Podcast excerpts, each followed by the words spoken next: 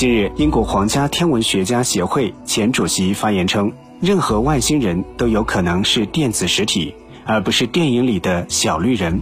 现年七十九岁的英国皇家学会前主席李斯勋爵教授分析称，外星人不太可能是有血有肉的人形，更有可能是电子形态，而且可能比我们早一百万年就存在了。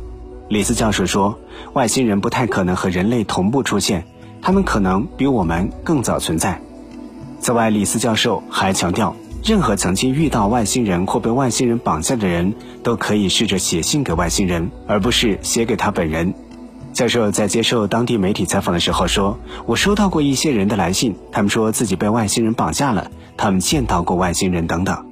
我对这样的信件都是冷嘲热讽的回应。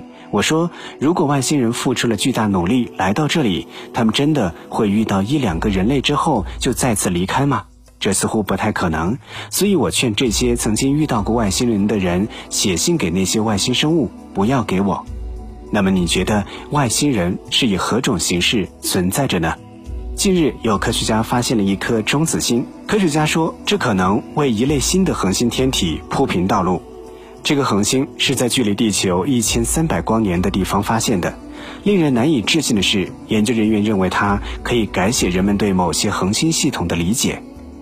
这一发现始于悉尼大学讲师马尼莎加布和一个研究团队注意到从银河系的 Vela X 一区域发出的奇怪脉冲。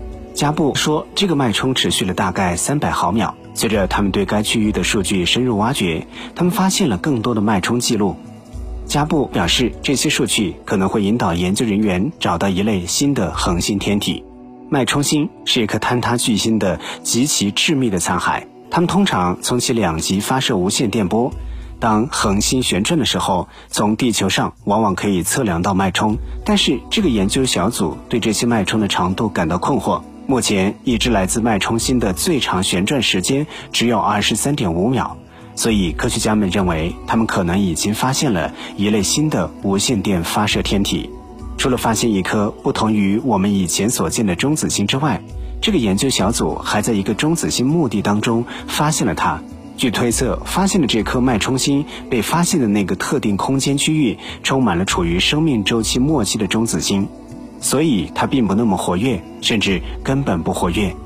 由于它仍在发射无线电信号，它对人们目前对中子星的了解提出了一个反常现象，所以它对人们对这些恒星天体的了解提出了挑战，甚至可能发生变化。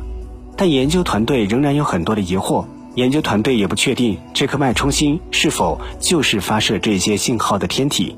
如果它就是发射信号的天体，那么它可以证明超长周期磁星的存在，这是科学家早就推测存在的一种中子星类型。当然，这并不是第一次神秘的无线电脉冲让科学家感到困惑，而且它肯定也不会是最后一次。